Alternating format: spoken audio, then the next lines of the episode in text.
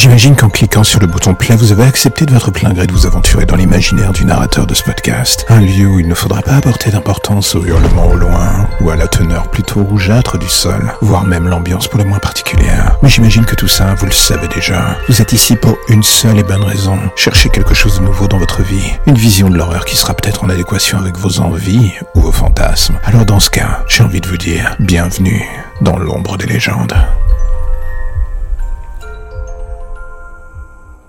Depuis des décennies, la figure du tueur en série a fasciné et effrayé les amateurs de faits divers.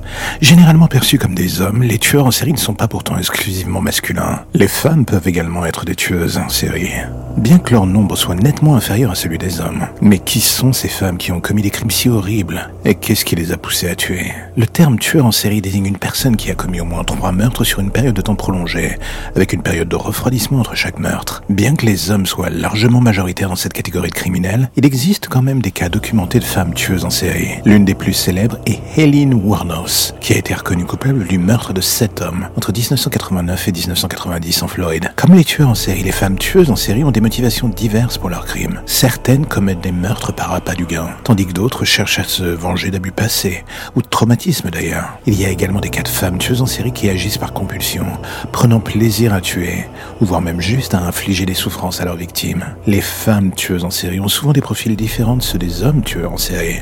Elles sont souvent plus âgées et ont une histoire de victimisation ou d'abus. Les femmes tueuses en série ont également tendance à cibler des victimes de leur propre sexe, contrairement aux hommes tueurs en série qui, eux, ont plus souvent des victimes de sexe opposé. Cependant, certains experts en criminologie mettent en doute l'existence même des femmes tueuses en série.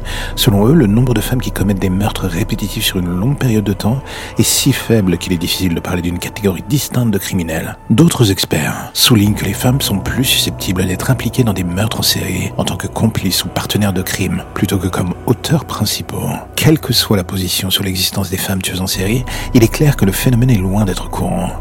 Raisons de cette rareté peuvent être liées aux différences de comportement et de psychologie entre les sexes, ou aux rôles sociaux traditionnels assignés aux femmes. Mais quoi qu'il en soit, les femmes tueuses en série sont un rappel troublant que le crime n'est pas une affaire exclusivement masculine. Le manque de données sur les femmes tueuses en série peut également être dû aux facteurs sociaux, tels que le sexisme ou la discrimination de genre.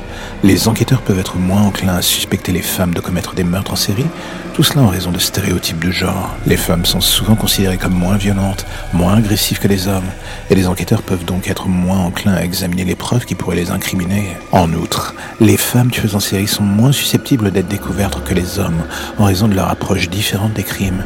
Les femmes ont tendance à être plus méthodiques et à planifier davantage leurs crimes, ce qui peut rendre plus difficile leur identification par la police. Cependant, le fait que les femmes soient moins susceptibles d'être impliquées dans des meurtres en série ne signifie pas pour autant qu'elles sont moins violentes ou moins criminelles que les hommes. Elles commettent une grande variété de crimes violents, notamment des meurtres uniques ou des meurtres en série, en tant que complices ou partenaires de crimes. En outre, les femmes sont souvent impliquées dans des crimes non violents tels que la fraude, la corruption ou les escroqueries.